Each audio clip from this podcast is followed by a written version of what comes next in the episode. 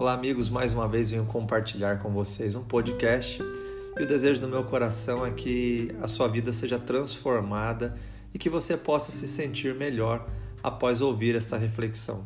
E o texto que eu quero compartilhar com vocês está no Evangelho segundo escreveu Lucas, capítulo 5 e o versículo 5. Assim está registrado.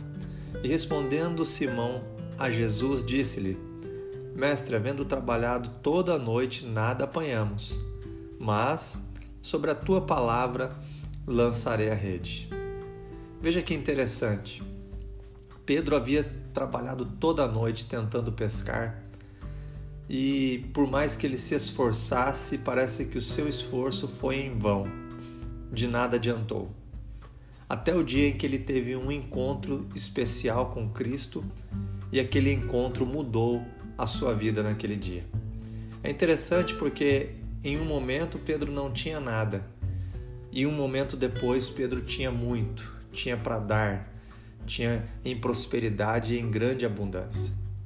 E a vida também é assim. Talvez eu esteja falando com pessoas que estão passando por momentos difíceis, talvez eu esteja falando com pessoas que estão passando por grandes dificuldades e o desejo do meu coração é te encorajar, despertar e dizer para você que tudo muda, tudo se transforma e a vida, como eu sempre gosto de falar, é como uma grande roda gigante, que às vezes estamos embaixo e de repente ela vira e logo estamos em cima. Saiba que o amor e a providência de Deus são como o vento. Nós não podemos ver o vento, mas nós podemos sentir o seu frescor em nosso corpo sentimos a Sua presença mesmo não vendo. E assim também deve ser o nosso coração voltado para a fé.